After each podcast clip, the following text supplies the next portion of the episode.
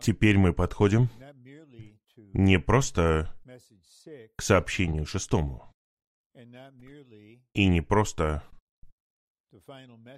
к последнему сообщению конференции, а к сообщению, которое является нашим приходом к цели. Всего, что было до этого в первых пяти сообщениях. Откровение о том, что суша поднялась из воды в бытии, обозначает жизнь воскресения Христа. Воскрешенный Христос — это источник жизни. Затем мы увидели аспекты всеобъемлющего Христа, показанного в прообразе доброй земли, и значение молока и меда. И мы рассмотрели довольно трудный вопрос, трудную главу, я бы сказал, о завете, который Бог заключил с Авраамом, о доброй земле. И давайте помнить об этом, потому что это поможет нам, когда мы будем рассматривать первый раздел этого плана, что Бог заключил завет с Авраамом о доброй земле. Добрая земля является прообразом всеобъемлющего Христа. И скоро мы увидим из стиха в послании Галатам, что действительность всеобъемлющего Христа, показанного в прообразе земли Ханаана, это Христос как животворящий Дух. Итак, мы осознаем, что нам нужно быть сотоварищами Христа. Христос является вестником, ангелом, посланным, чтобы привести нас в самого себя. И теперь ему нужны сотоварищи, сегодняшние халивы. И этот путь открыт для любого брата или сестры. Они могут молиться, «Господь, ради Твоих интересов, ради Твоего движения на земле, ради переживания Христа и наслаждения Христом, ради созидания Церкви как тела Христова, ради сражения в теле против врага, Господь, сделай меня халивом.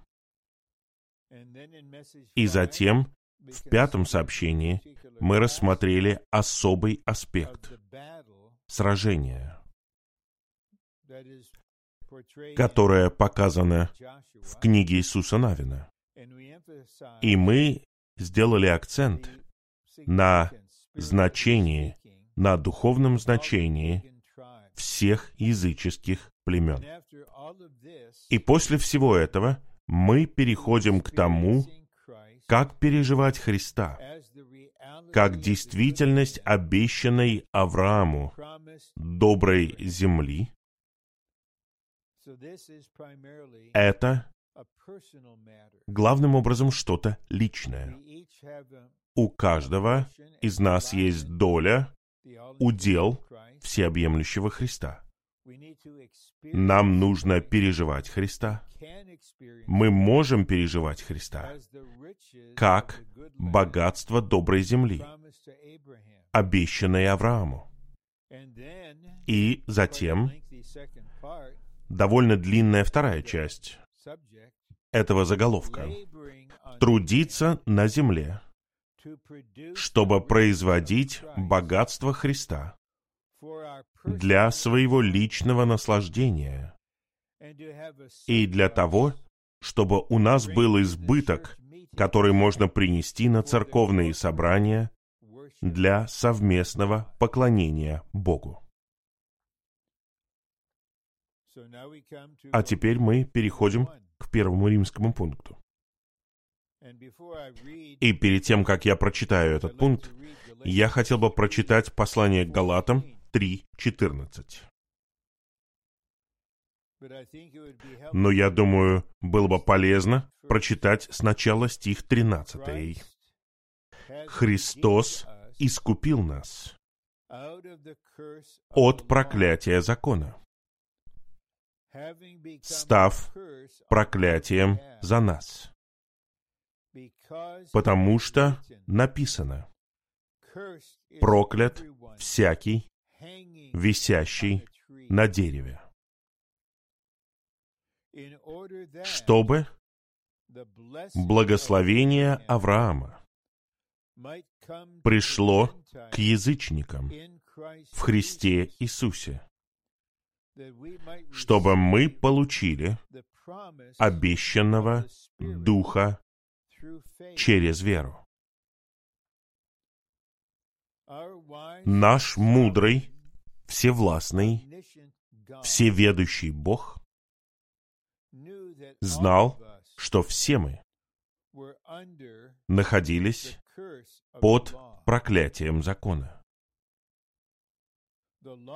Закон, если его применить к грешникам, то есть к нам,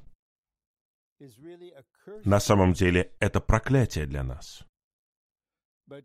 Но Бог послал своего Сына, Христа, чтобы Он искупил нас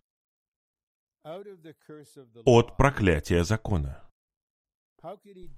Как Он это мог сделать? Праведное требование закона необходимо исполнить. Это абсолютно необходимо.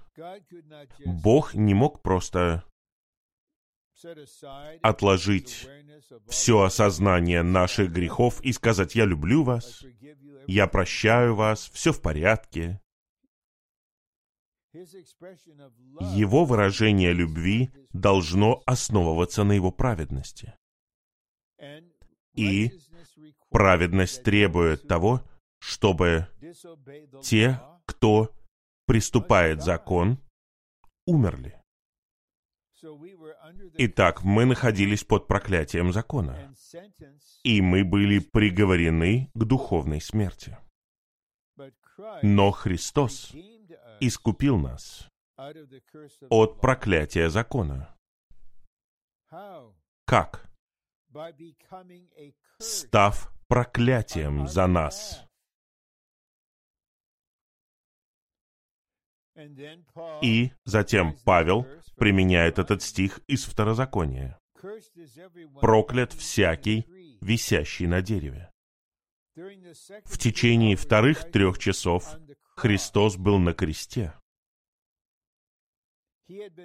Он был сделан проклятием за нас.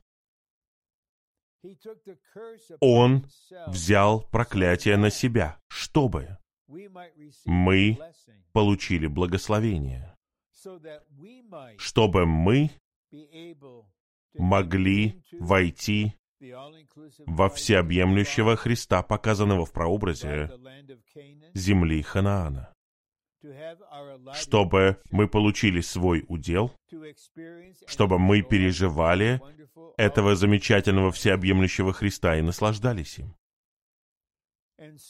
Итак, Христос умер, находясь под проклятием, будучи проклятием,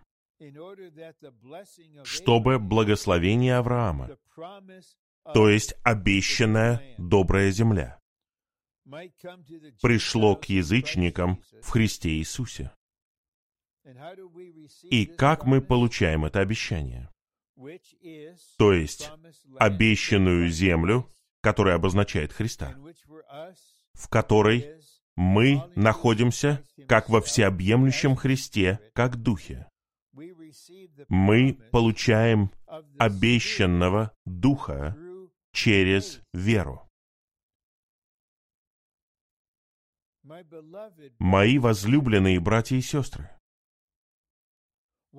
какую цену заплатил Христос за то, чтобы мы вошли в Него как действительность доброй земли, чтобы мы переживали Его, наслаждались им, жили Его, составлялись бы им. Хвала Ему! Хвала нашему Господу за то, что Он искупил нас, за то, что Он стал проклятием. И мы благодарим Бога Отца и поклоняемся Ему, который страдал, когда страдал Его Сын. Благодарим Тебя за то, что Ты послал Своего единородного Сына,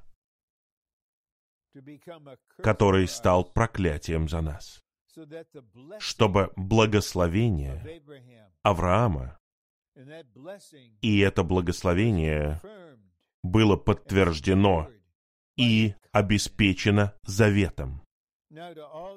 Теперь все, кто находится в Христе Иисусе, и мы поверили в Христа, мы крестились в Христа. Сейчас, когда мы собраны, мы находимся в Христе. Теперь мы можем получить обещание Христа как действительность доброй земли. Получая Духа через веру.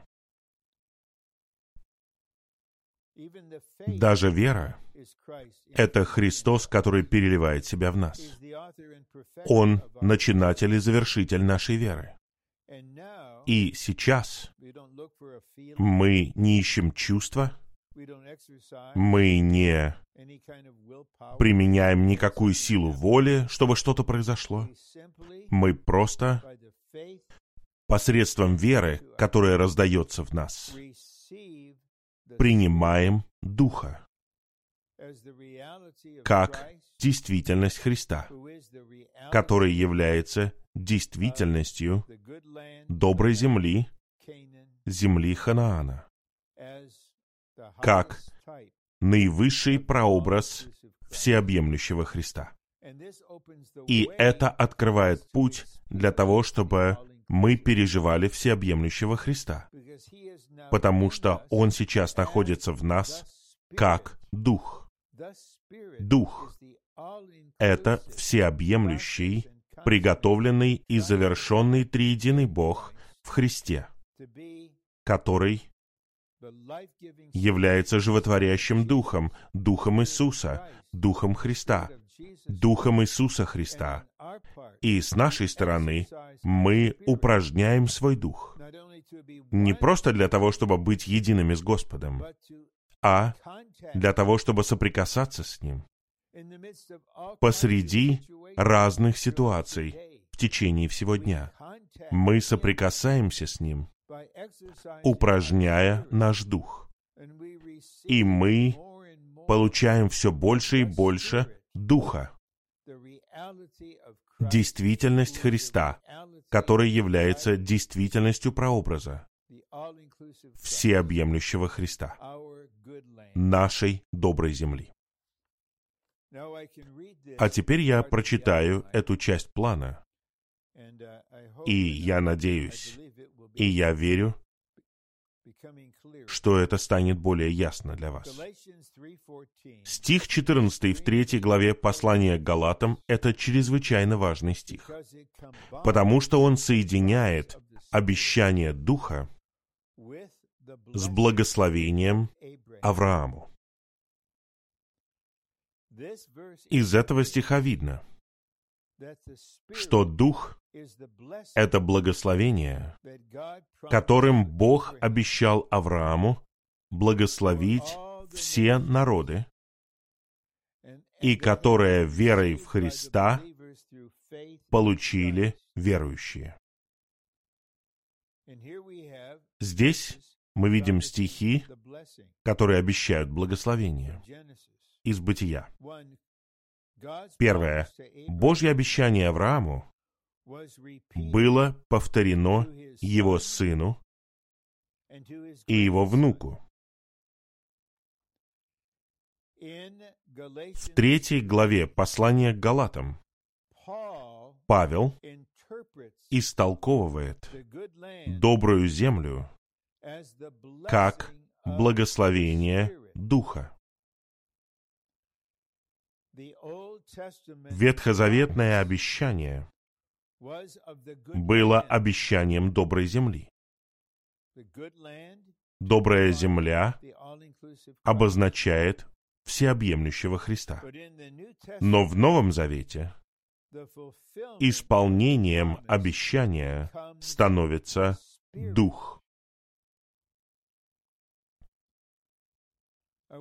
Я хочу прочитать это еще раз. Ветхозаветное обещание было обещанием доброй земли. И добрая земля обозначает всеобъемлющего Христа. Итак, мы поверили во всеобъемлющего Христа. От Бога мы в Христе Иисусе. Первое послание Коринфянам 1.30. А теперь мы находимся в Христе как доброй земле. Как мы переживаем это?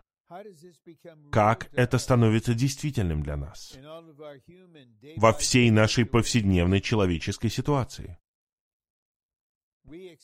Мы переживаем Христа, всеобъемлющего Христа, как исполнение прообраза доброй земли, получая Духа. Когда мы вдыхаем Духа, когда мы пьем Духа, когда мы получаем Духа и жизнь, когда мы молимся Словом Божьим.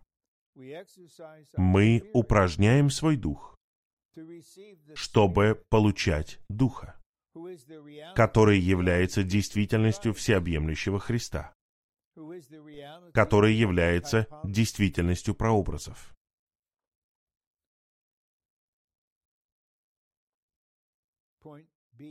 Пункт Б. Физическим проявлением благословения, которое Бог обещал Аврааму, была добрая земля, прообраз всеобъемлющего Христа. Это основополагающая истина, которая, как я верю, пишется у нас на сердцах. В. Поскольку Христос в конечном итоге становится действительным для нас, как всеобъемлющий, животворящий Дух,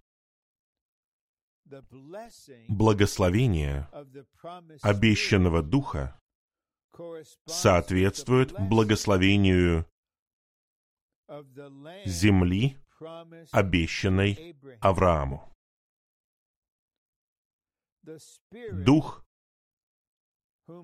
которого мы получили, является доброй землей. Слава Господу! Какой доступной является добрая земля, всеобъемлющий Христос для нас. Дух, которого мы получили, является доброй землей. Дух, которого мы получили, это всеобъемлющий Христос, как действительность доброй земли. Два. Добрая земля находится в нас. И именно там мы живем и ходим. Итак, Христос находится в нас. Христос — это добрая земля. Добрая земля находится в нас. И именно от Бога мы в Христе. Павел даже сказал святым в Фессалониках, когда он обращался к церкви фессалоникийцев в Боге и в Господе Иисусе Христе. Вот церкви, которые представлены здесь. Тампа, Орландо, Джексонвилл, Майами, Атланта, много других городов. Вы в Христе не просто как отдельные верующие. Церковь, в которой вы находитесь, церковь, в которой вы собираетесь, находится в доброй земле. Вся церковь находится во всеобъемлющем Христе, как доброй земле. Поэтому Христос находится в нас. И многие аспекты день за днем всеобъемлющего Христа как доброй земли раздаются в нас, внедряются в нас, встраиваются в нас. Мы пропитываемся и пронизываемся Христом как землей, которого мы получаем как Духа. И затем нам нужно учиться жить и ходить в Духе, как доброй земле. Г. На самом деле, Дух, делающий Христа действительным для нас, в нашем переживании является доброй землей, как источником Божьего обильного снабжения, которым мы наслаждаемся. Я надеюсь, что свет начинает сиять понемногу, и мы видим, насколько чудесен этот один стих. Послание к Галатам 3.14. И теперь то, что мы усваивали все эти годы, то, что было высказано на этой конференции о Христе как нашей доброй земле, о всеобъемлющем Христе, теперь путь открыт для того, чтобы мы переживали его, получая Духа. Как говорится в гимне 194. «Научи меня дышать, вдыхать Тебя». Очень просто. Внутренне я призываю Господа, Господь Иисус. И вдох за вдохом мы вдыхаем все аспекты всеобъемлющего Христа. И это приводит нас ко второй части этого сообщения. В своей повседневной жизни нам нужно трудиться на всеобъемлющем Христе, как нашей доброй земле, для нашего личного снабжения и наслаждения. В своей повседневной жизни нам нужно трудиться на всеобъемлющем Христе, как нашей доброй земле, для нашего личного снабжения и наслаждения. И мы увидим в третьем сообщении, это также необходимо для собраний церкви, для поклонения Богу Отцу. В декабре 1962 года практически все мы знаем этот факт. Брат Ли провел конференцию о всеобъемлющем Христе. Практически 59 лет назад. И в этой книге, которая была опубликована в 15 главе, брат Ли помогает нам понять, что значит жить в Христе, как доброй земле. И у нас есть картина этого с народом Израиля. Когда они вошли в добрую землю, победили врагов и поселились в своей части земли, их основная ответственность состояла в том, чтобы трудиться на земле, производить урожай, жатву многих различных вещей для того, чтобы иметь и растительную жизнь, и животную жизнь. Итак, они трудились на земле, чтобы произвести жатву. чтобы у них было какое-то произведение. И большинство произведений, этот урожай, в основном предназначался для их собственного жизненного снабжения и наслаждения.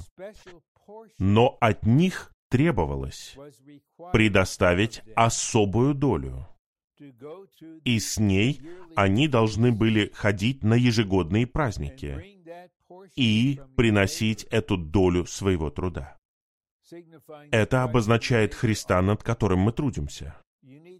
Его нужно принести совокупно и принести Богу для Его наслаждения и поделиться им друг с другом для нашего взаимного наслаждения.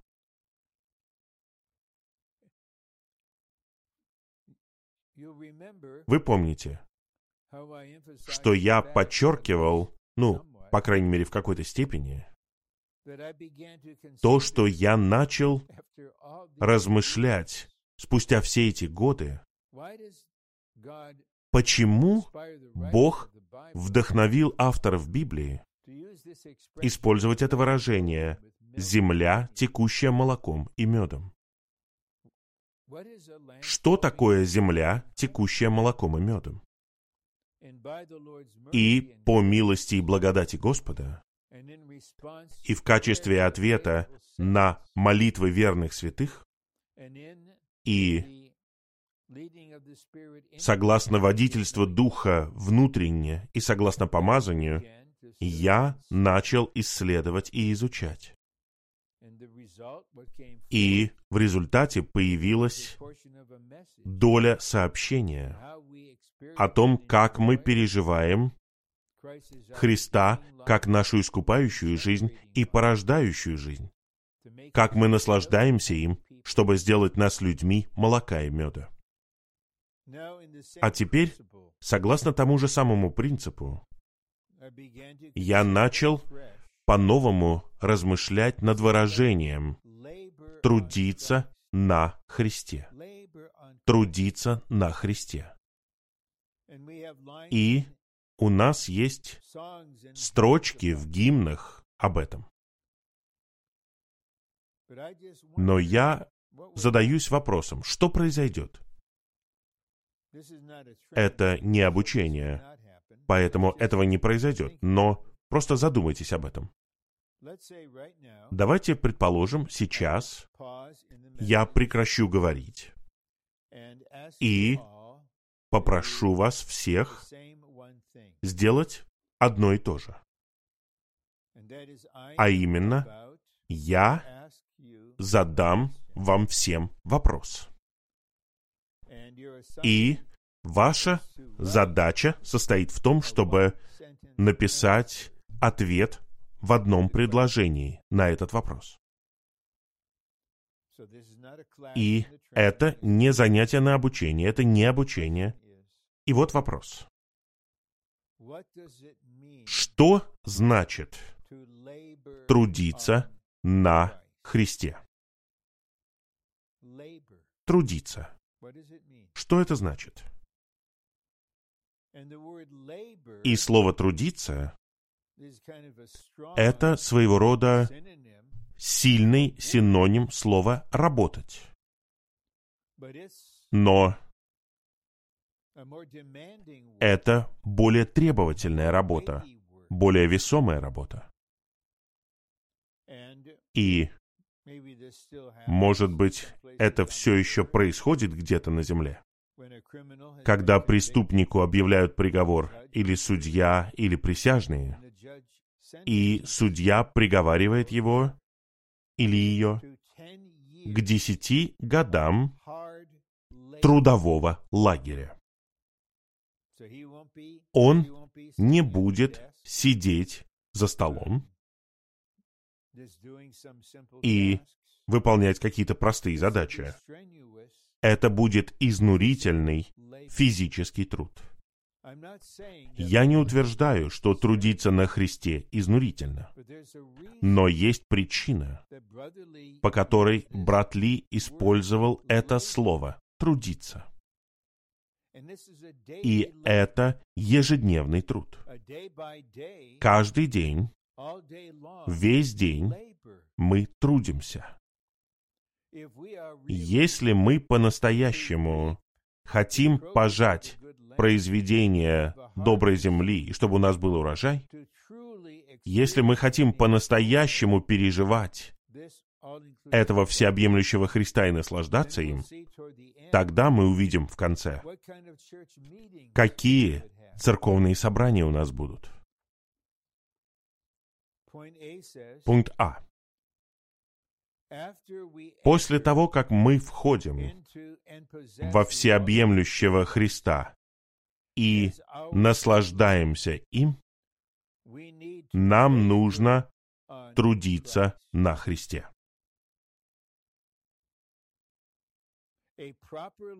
Надлежащая жизнь в доброй земле — это жизнь, в которой мы постоянно трудимся на земле.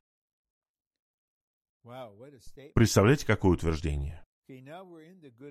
Вот мы в доброй земле. Мы не можем лениться. Мы не можем просто расслабиться и сказать, «О, как чудесно здесь быть!» Мы здесь по определенной причине, чтобы произвести урожай, жатву, чтобы удовлетворить нашу нужду и удовлетворить желание Бога получить истинных поклонников и действительное поклонение, и созидать церковь, как Дом Божий, храм, и быть в действительности царства, города, и вернуть Господа назад. Это серьезное падение, когда мы праздные, когда мы духовно пассивные и ничего не делаем. Надлежащая жизнь в доброй земле — это жизнь, в которой мы постоянно трудимся на Христе.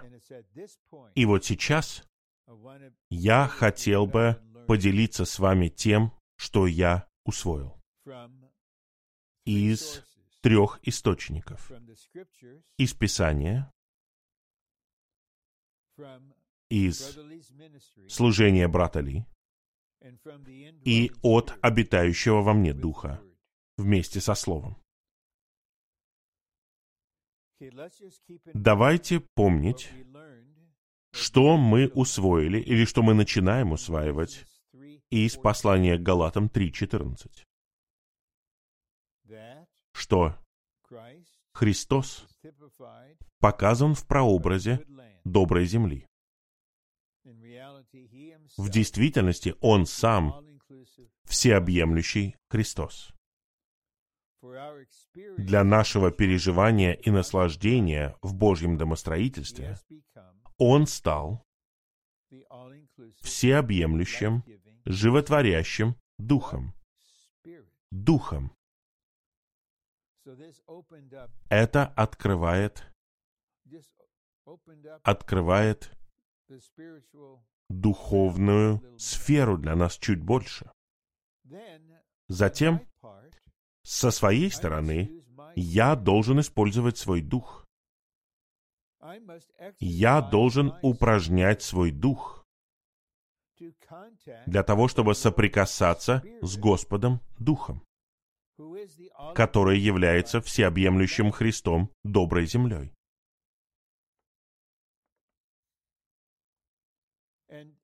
И это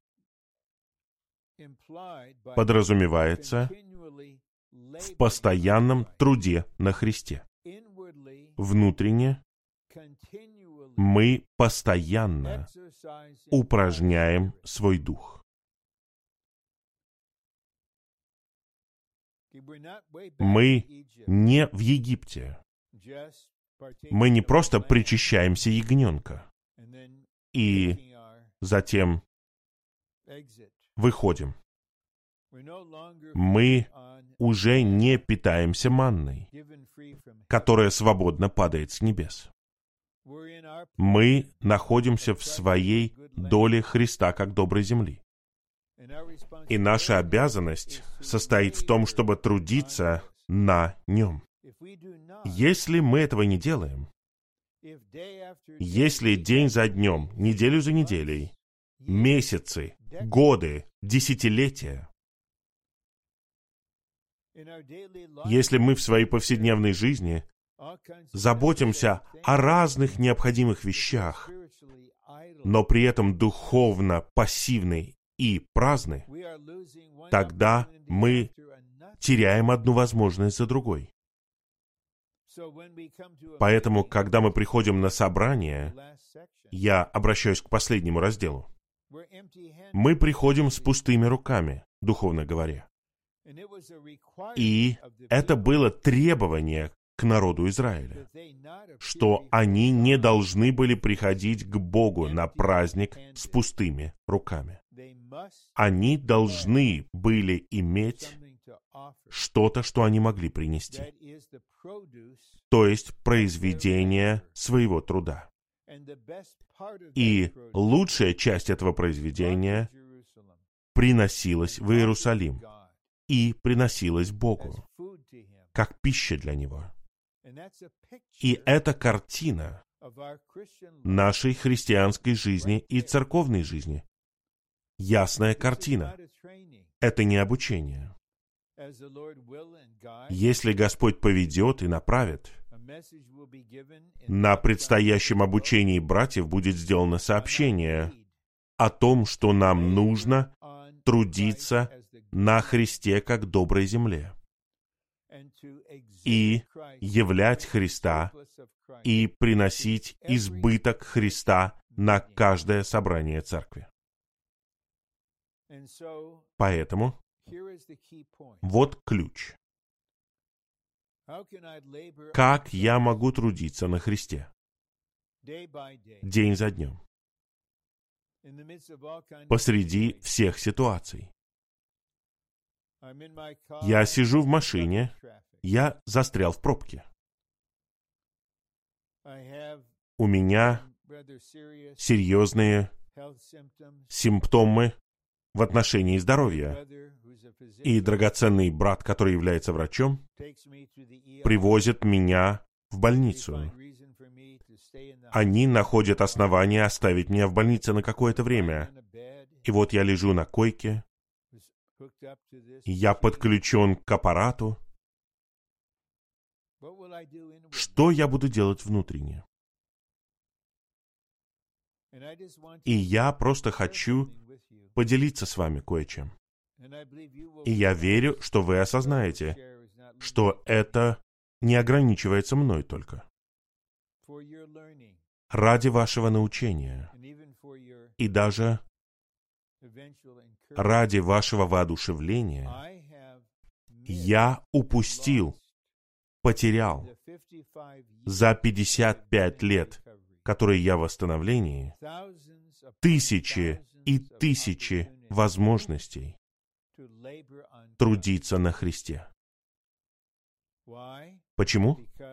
Потому что путь трудиться на Христе состоит в том, чтобы упражнять наш дух внутренне, в то время как мы делаем то, что нам нужно сделать в нашей повседневной жизни, на работе, дома, с семьей, что бы это ни было. Нам нужно усвоить это. И нам это не поможет. И это не будет угодно Богу, если мы будем находить себе оправдание. Я не делаю себе оправданий. Но я хочу учиться. И я хочу, чтобы ты вел меня и обучал меня. Чтобы я перестал тратить время впустую на красном сигнале светофора. Потому что восемь машин передо мной были слишком медленными и не повернули на зеленую стрелку. И вот я застрял на три минуты. Вот возможность снова и снова трудиться на Христе, как доброй земле. Дух. Нам нужно упражнять свой дух для того, чтобы быть едиными с Господом внутренне, в то время как мы используем способности нашей души и физического тела для того, чтобы осуществлять свои обязательства. И Господь, которым мы соприкасаемся, знает, что нам нужно. И Он знает, какие аспекты Его всеобъемлемости Он хочет раздать в нас и внедрить в нас. Это мое нынешнее понимание того, что значит трудиться на Христе. А теперь мы продолжаем читать. Второй пункт. Всем, относящимся к жизни в доброй земле, является Христос, связанный с нами. Это не просто слова. О, какой прекрасный взгляд! Мы видим, что удел данный нам — это Христос для нас. Он для нас. Он наш удел. Поэтому подпункт А говорит, Он не просто объективный Христос, но и совершенно субъективный Христос. Моя дорогая жена верно готовит три приема пищи для меня каждый день. И это всегда здоровая пища и приятная для вкуса. И она говорит, Рон, время есть. И каждый раз пища на столе — это объективная пища. Возможно, я ценю ее, но я не живу этим. Это меня не питает. Меня это не снабжает. Эта объективная пища должна стать субъективной пищей во мне. Поэтому я принимаю ее в себя. Это простая картина субъективного Христа. Я хочу задать вам довольно прямой вопрос. Сначала братьям. Братья, когда, когда в вашей жизни, как христианина и как брата в церковной жизни, когда объективный Христос будет ежедневно становиться вашим субъективным Христом. Если мы усердно работали весь день, иногда мы вынуждены работать и сверхурочно. Есть ощущение в конце дня, что теперь мы можем отдохнуть. Вот что я сделал за сегодня.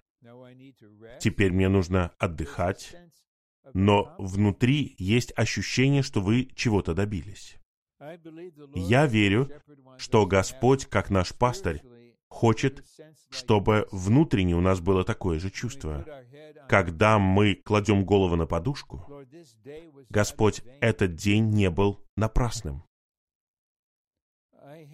Теперь во мне больше Тебя, чем когда я проснулся сегодня утром. Возлюбленные святые, когда это произойдет со всеми нами? Давайте все учиться вместе. Давайте двигаться вперед вместе. Подпункт Б. Он Христос, над которым мы трудимся. Христос, которого мы производим. И Христос, которым мы наслаждаемся. Когда мы упражняем свой дух, внутренне, соприкасаясь с Господом, посреди нашего повседневного жития. Мы трудимся на Христе. И мы осознаем в конечном итоге, что Христос производится в нас. И мы будем наслаждаться Христом который производится в результате нашего труда. Третий пункт. Мы должны усердно трудиться на Христе, чтобы переживать Его всеобъемлющее богатство и наслаждаться им. Б. Бог привел нас в Христа и дал нам Христа как наш удел. У всех у нас есть удел. Христос — наш удел, как наше наследие. Этим же была для детей Израиля земля Ханаана. Этим же была для детей Израиля земля Ханаана. Возможно, мы не знаем, что это за удел, что он в себя включает. Мы просто ощущаем удел Христа. Отмерен и выделен нам Богом для того, чтобы мы трудились на этом уделе всеобъемлющего Христа. Нет удела, который не принадлежит к всеобъемлющему Христу. И это удел, который мы будем переживать и которым мы будем наслаждаться всю нашу жизнь. Бог дал нам Христа в кавычках по жребию, как наш удел. У каждого из нас есть удел Христа. И теперь мы должны трудиться над данным нам уделом Христа, чтобы наслаждаться им день за днем. Мы трудимся над уделом Христа, который дан нам. Он дан нам как Христос, которым мы наслаждаемся день за днем. Подпункт А. Бог пошлет нам дождь, живую воду. Бог пошлет нам солнечный свет. Такой приятный солнечный свет чтобы помочь нам вырастить богатый урожай. Когда мы упражняем свой дух, Бог действует. Он действует. Он посылает дождь. Он не хочет, чтобы мы были сухими. И это не ураган, не какая-то гроза. Это просто дождь, который нам необходим и солнечный свет. И дождь и солнечный свет помогают нам вырастить богатый урожай. Мать кормит своих детей. Но она не может сделать так, чтобы они выросли. Ее труд не дает им рост напрямую, но ее труд снабжает их здоровой питательной пищей. Она дает ее детям, они принимают ее, и закон жизни начинает действовать, и пища переваривается, и происходит рост в жизни. И тогда у нас будет богатство, за счет которого мы будем жить. Поэтому на самом деле мы трудимся вместе с Богом. Мы трудимся, но Он снабжает нас всем необходимым. Он знает всегда, что нам нужно в этот момент. Может быть, через два часа ваша нужда изменится.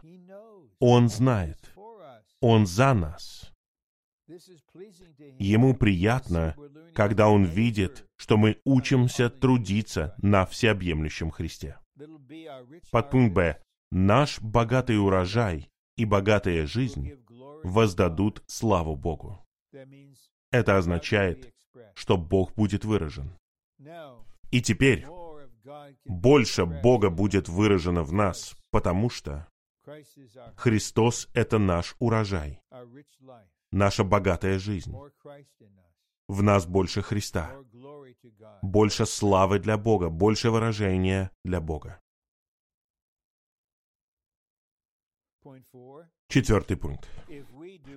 Если мы не будем трудиться на Христе, у нас не может быть надлежащего жития в качестве Божьего народа, потому что нам будет не на что жить. Давайте на секунду остановимся и задумаемся. Разве сотни из нас, тех, кто слушает это слово сейчас, разве мы не вынуждены признаться перед собой?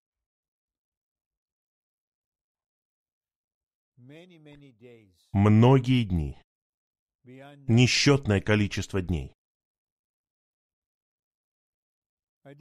у меня не было надлежащего христианского жития. Я был хорошим человеком.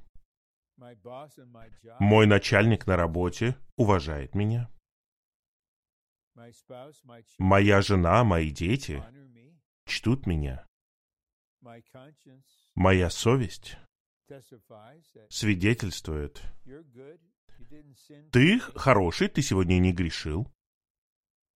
Ты не любил ничего в мире сегодня. А как же нам жить? Просто благодаря своей природной человеческой жизни. Изо всех сил стараться быть человеком получше. Но при этом мы не трудимся на Христе. Поэтому у нас нет ничего, на что нам жить христианской жизнью. Конечно же, мы начинаем свою ежедневную христианскую жизнь, будучи с Господом в Его Слове, в начале дня. И нам нужно соприкасаться с Ним, нам нужно оживляться. Это дает нам снабжение для того, чтобы начинать. Но если после этого, если мы просто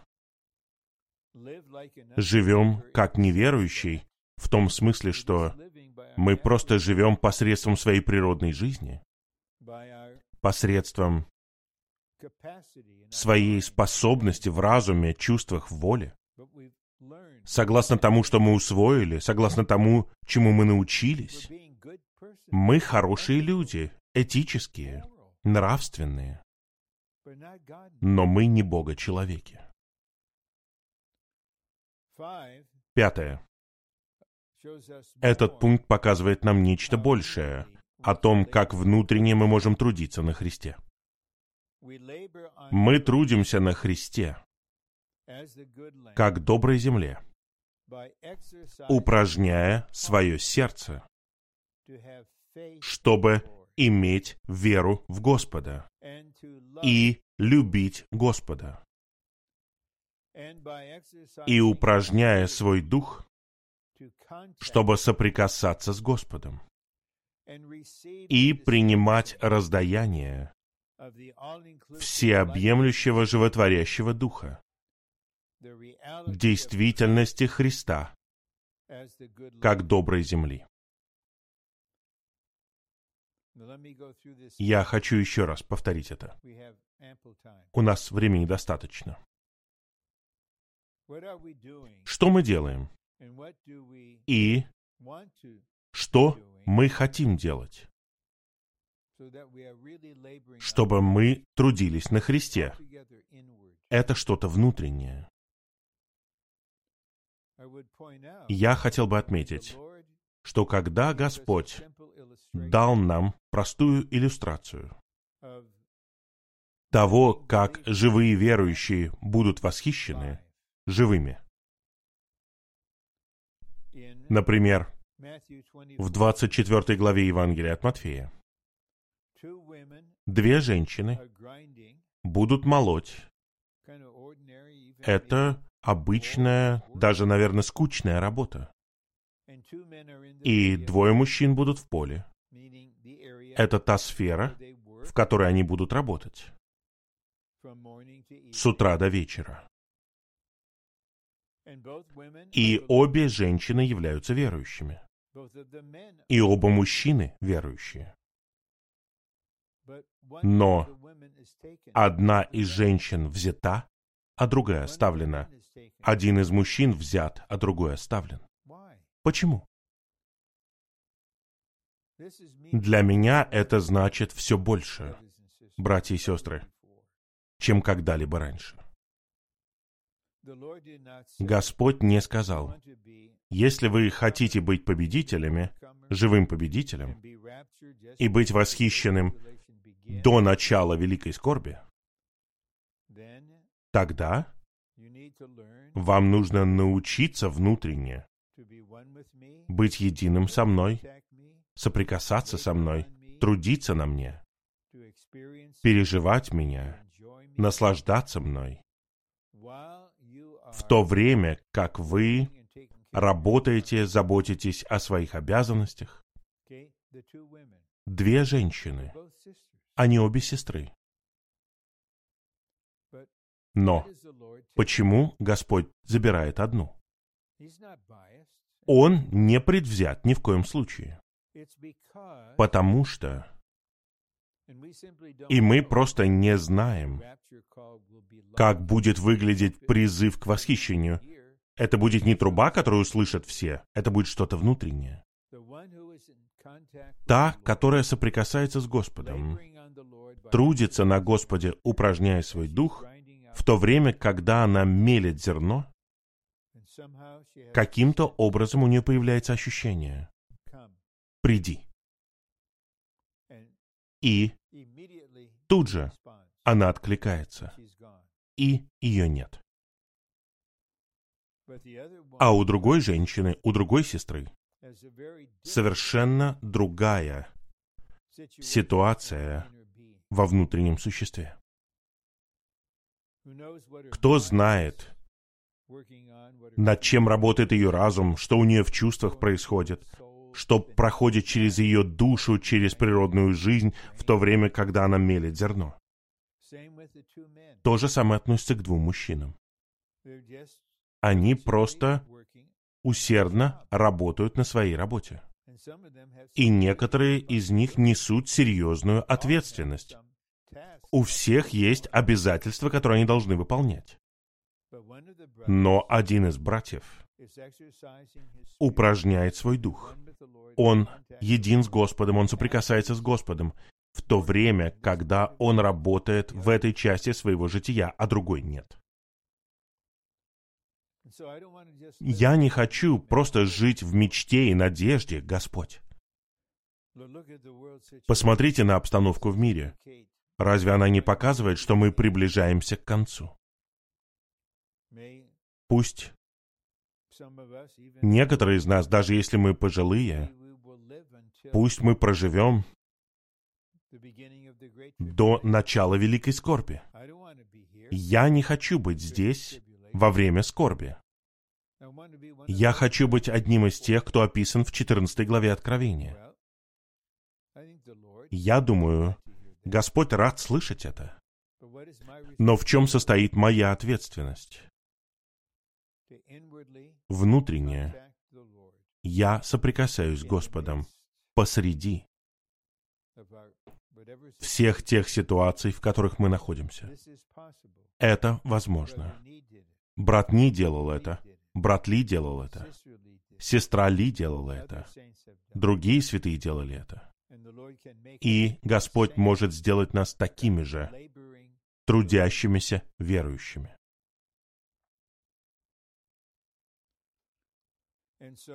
Поэтому первое, что мы делаем, мы упражняем свое сердце. Мы обращаем свое сердце к Господу каждый день, потому что Дух — это внутренний человек нашего сердца. Поэтому мы обращаем сердце к Господу и упражняем свое сердце. Для чего?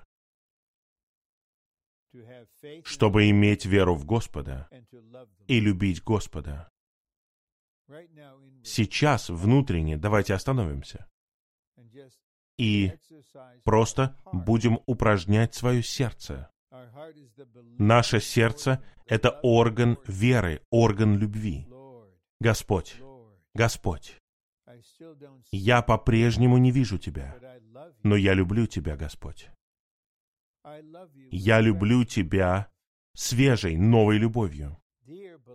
Дорогой, возлюбленный Господь Иисус,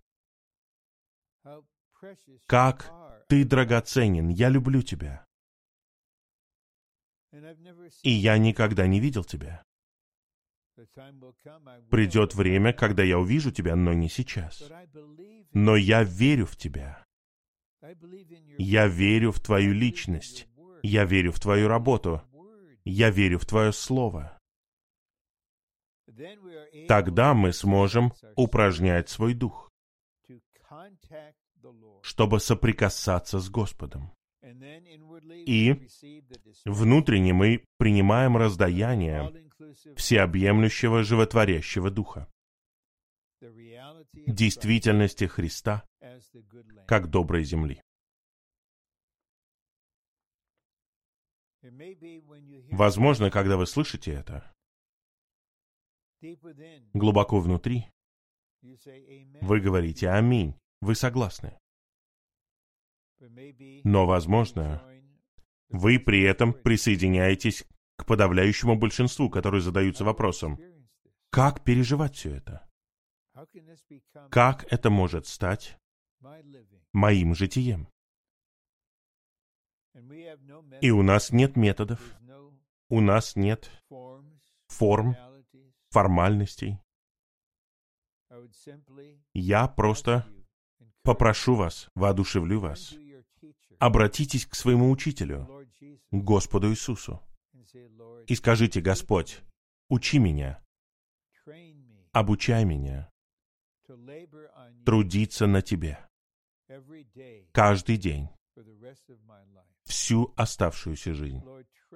Господь, обучай меня, напоминай мне, веди меня, направляй меня, чтобы я упражнял свое сердце вместе с верой и любовью и упражнял свой дух. Господь, учи меня, обучай меня. Не просто как это делать, а делать это. Обучай меня делать это. Во всех ситуациях, которые будут происходить, и я знаю из прошлого, будут происходить разные вещи. Они происходили и будут происходить. Конечно же, Господь с радостью будет совершенствовать всех нас. И это подводит нас к последнему разделу. Нам нужно ежедневно трудиться на Христе, чтобы получать избыток, урожай, который мы сможем приносить на церковные собрания для совместного поклонения Богу Отцу.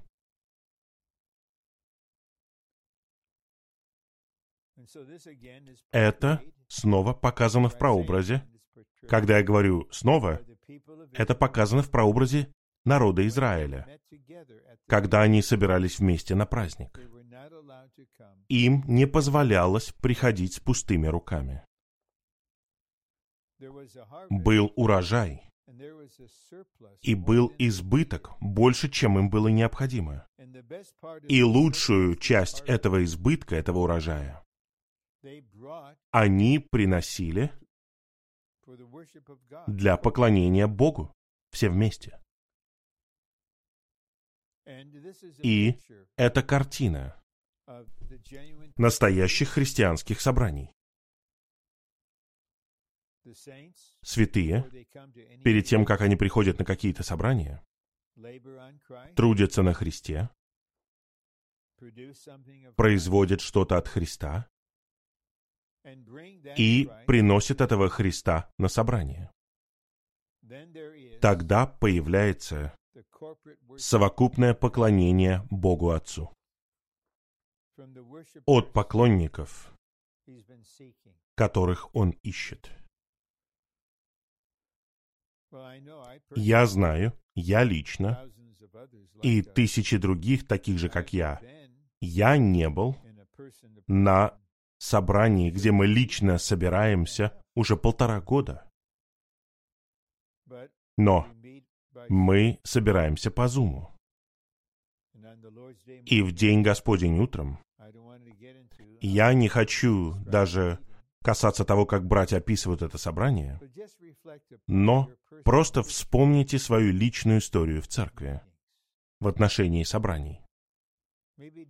Может быть, просто вспомните последние пять лет.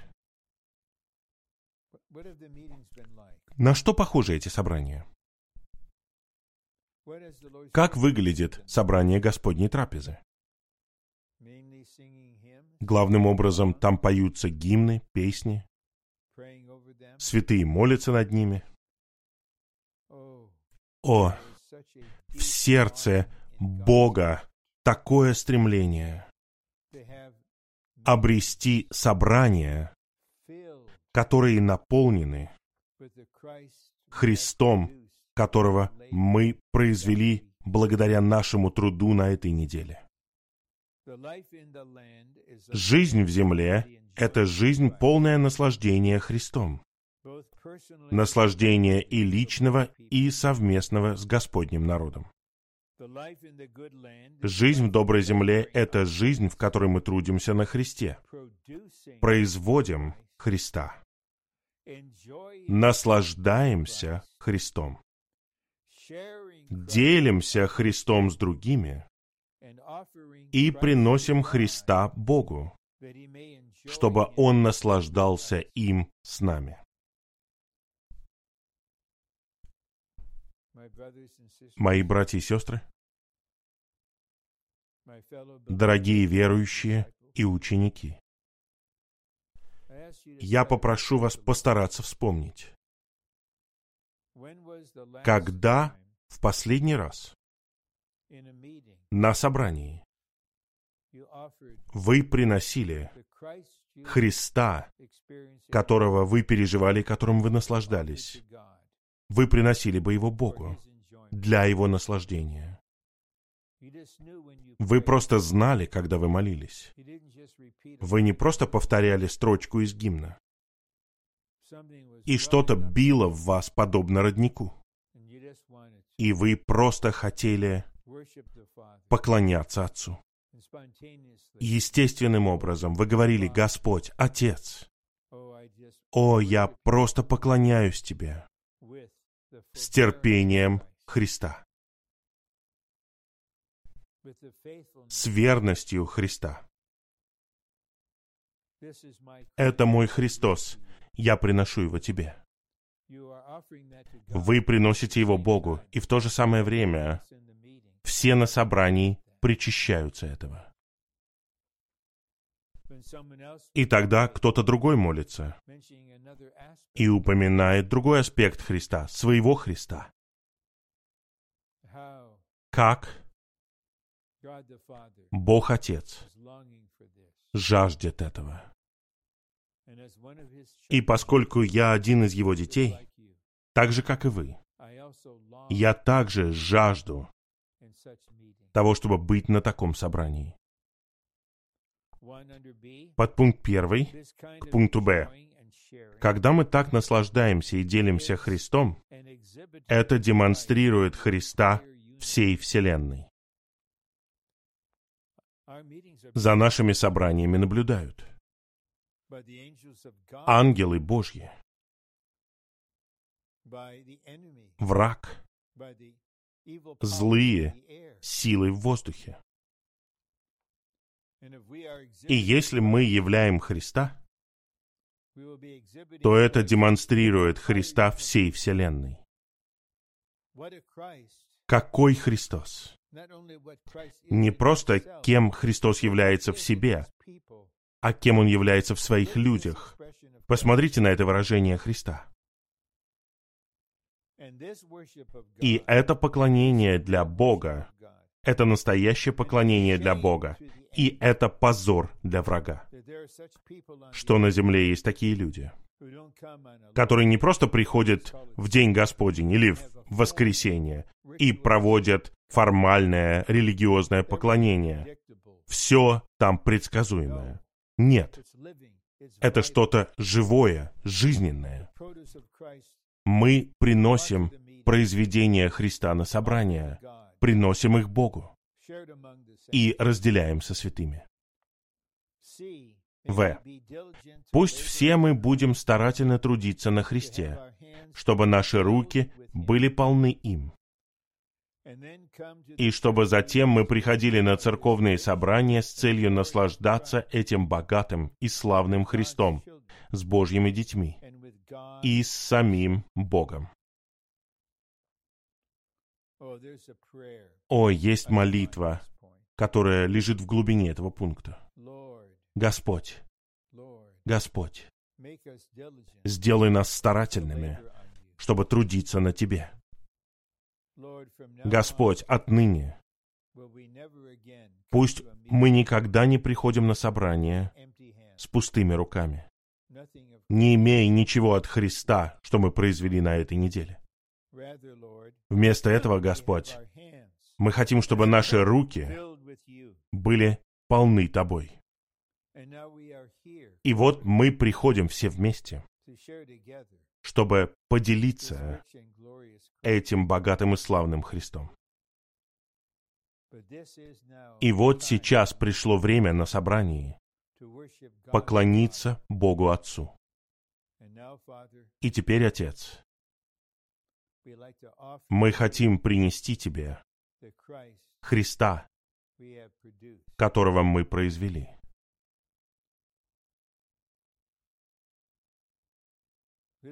Это будет в корне отличаться от того, как мы переходим на собрание в День Господень от воспоминания Господу к воспоминанию Отцу.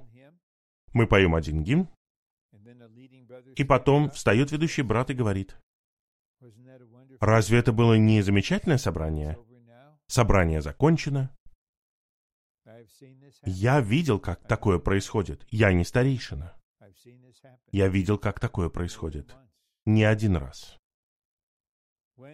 Когда наш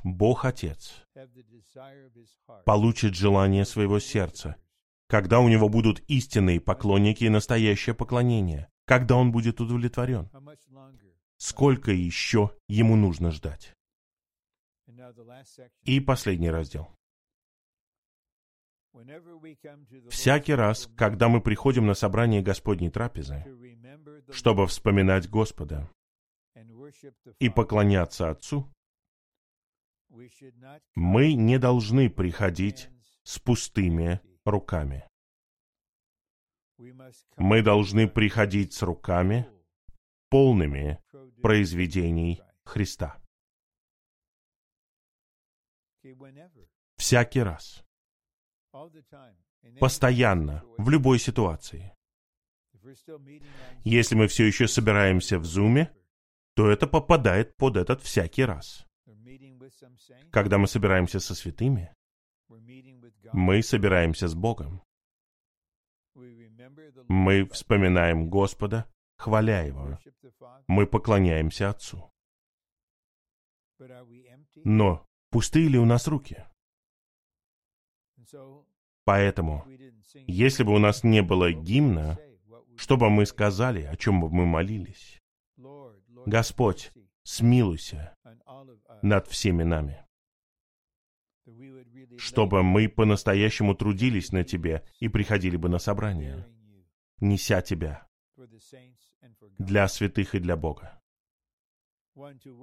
Первое. Поклоняться Богу посредством Христа значит поклоняться Ему совместно со всеми детьми Божьими, наслаждаясь Христом друг с другом и с Богом. Наслаждаясь Христом. Друг с другом. Наслаждаясь Христом с Богом. Нам нужно производить достаточно Христа, чтобы у нас был избыток, которым мы можем поделиться с другими. и принести лучшую часть этих произведений Богу Отцу для Его радости, отрады и удовлетворения. Я хочу повторить это. Нам нужно производить достаточно Христа. Не просто достаточно, чтобы каким-то образом выжить духовно. Oh, О, мы дожили до конца недели. У меня было достаточно, чтобы только выжить. Нам нужен избыток Достаточно для того, чтобы у нас был избыток. Не просто для нас индивидуально, не просто для нас лично. Это избыток, которым мы можем поделиться с другими. И мы приносим лучшую часть этих произведений Богу Отцу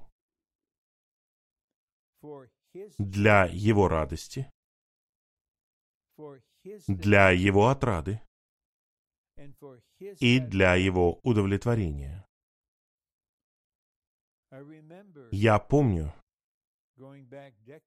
как много десятилетий назад закончилось вечернее собрание Господней трапезы, Господней вечери в Лос-Анджелесе. И было настоящее поклонение Богу. И у нас просто было ощущение.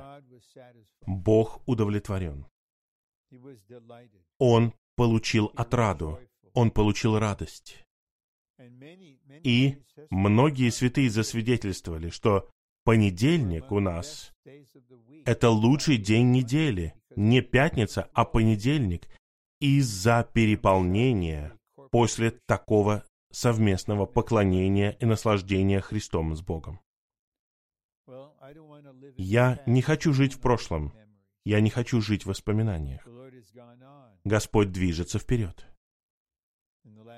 Уже последние много десятилетий. Но теперь. Господь говорит нам, как мне кажется. Возможно, Он говорит примерно следующее. «Я искупил тебя. Я стал проклятием на кресте за тебя, чтобы я, как животворящий дух, мог быть действительностью доброй земли для тебя. Мне нужно, чтобы ты трудился на мне, упражняя свое сердце и свой дух, и произвел меня, переживал бы меня, наслаждался бы мной и получил избыток. Не для тебя, а для всех остальных братьев и сестер, а лучшую часть для Бога, моего Отца. Рано или поздно, я повторяю, рано или поздно, святые, рано или поздно, святые, Бог наш Отец обретет свою радость, отраду и удовлетворение. Почему бы нам не начать производить это сейчас? Эта конференция, часть с сообщениями закончена, но эта конференция — это не просто событие в день труда. Мы здесь находимся под служением Господа, под Его пасторством и Его заботой. И то, что было сказано, это угодно Ему.